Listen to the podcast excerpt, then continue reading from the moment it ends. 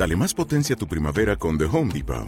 Obtén una potencia similar a la de la gasolina para podar, recortar y soplar con el sistema OnePlus de 18 voltios de Ryobi desde solo 89 dólares. Potencia para podar un tercio de un acre con una carga.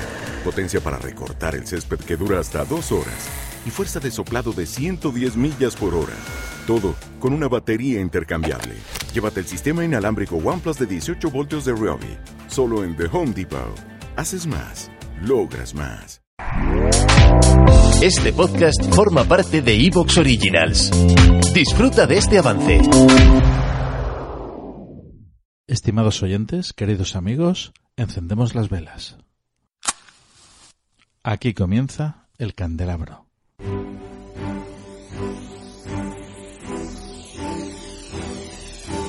En la oscuridad de la noche, el candelabro nos ilumina y nos cubre de misterio.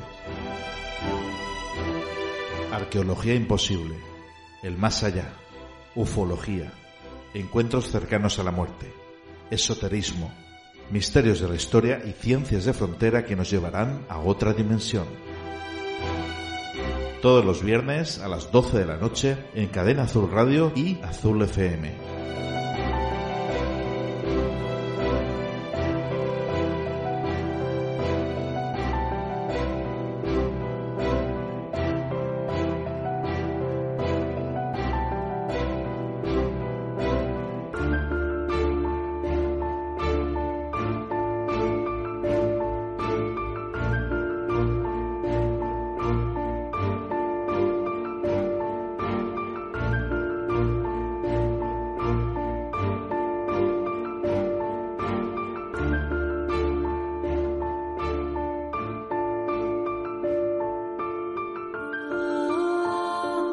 Estimados oyentes, queridos amigos, buenas noches.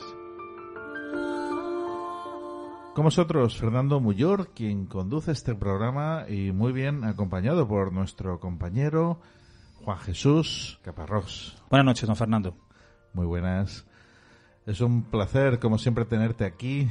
Y bueno, hoy en concreto estudia porque vas a exponernos un tema apasionante, un tema apasionante como es ni más ni menos que la figura de Blas de Lezo, junto a mm, un texto previo de nuestro compañero Miguel Pablo Sancho, a modo de introducción, y es que es el aniversario del nacimiento de Blas de Lezo. Posteriormente vamos a entrevistar a Juan Gómez Ruiz.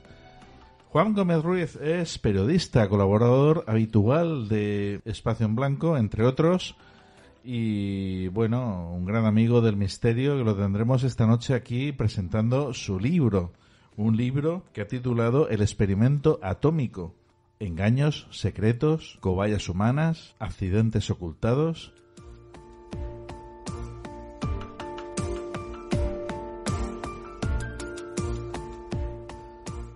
Comenzamos el candelabro.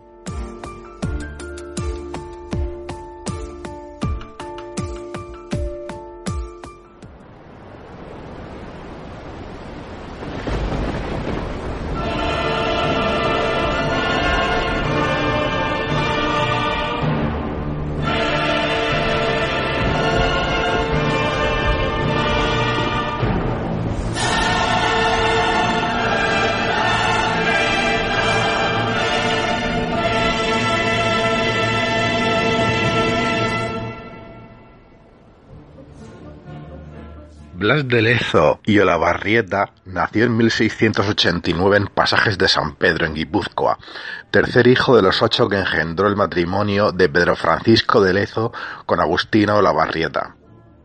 Es aquella una tierra hermosa y agreste, encarada al mar, que venía suministrando desde muchas generaciones atrás excelentes marinos a la Armada Española. Hasta 1701 el joven Blas recibió su educación en Francia, dedicándose desde entonces en cuerpo y alma al arte de la guerra marítima. Pese a su juventud, supo ganarse muy pronto el respeto y la admiración de sus superiores, y muy especialmente el de su comandante supremo, conde de Toulouse.